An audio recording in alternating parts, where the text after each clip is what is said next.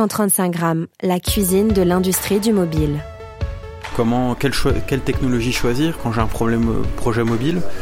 Voilà, donc là il y avait un, une sorte de consensus hein, sur l'idée que ben, déjà il faut se lancer dans une technologie qu'on maîtrise.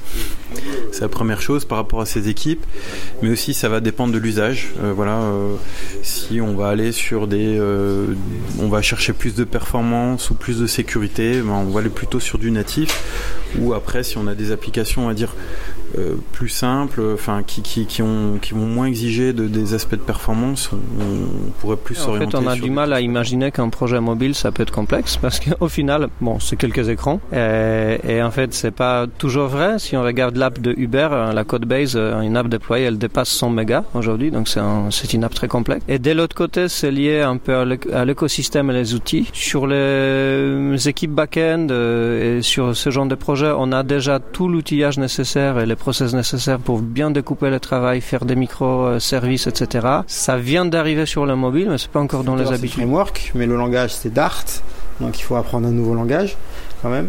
Même si quand tu as fait de 15 langages dans ta vie, en apprendre un nouveau c'est pas très compliqué, mais chaque langage a ses spécificités. Et à chaque fois, je dis d'abord apprenez le langage avant d'apprendre le framework. Faites pas l'inverse parce que sinon vous maîtriserez jamais ce que vous faites. Et, euh, mais facile d'accès.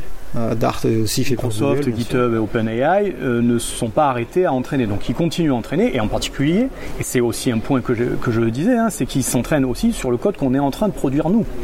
Donc oui, ils risquent de s'améliorer au fur et à mesure. Je sais déjà qu'il y a des propositions de Microsoft pour expliciter du code, c'est-à-dire on va récupérer du code de quelqu'un d'autre et puis on va donner à GitHub Copilot qui va dire bah, cette fonction elle sert à ça. Elle de l'autre côté, rendre les choses praticables, transformables, réglables pour qu'on puisse euh, modifier euh, les usages, la consommation des applications, etc. Donc c'est pour ça que nous, là, dans la conférence, on présentait euh, la question du paramètre qui est en fait qui est un peu l'artefact important en fait qui permet d'incarner cette réglabilité du numérique dans nos usages. 135 grammes, les coulisses de votre smartphone.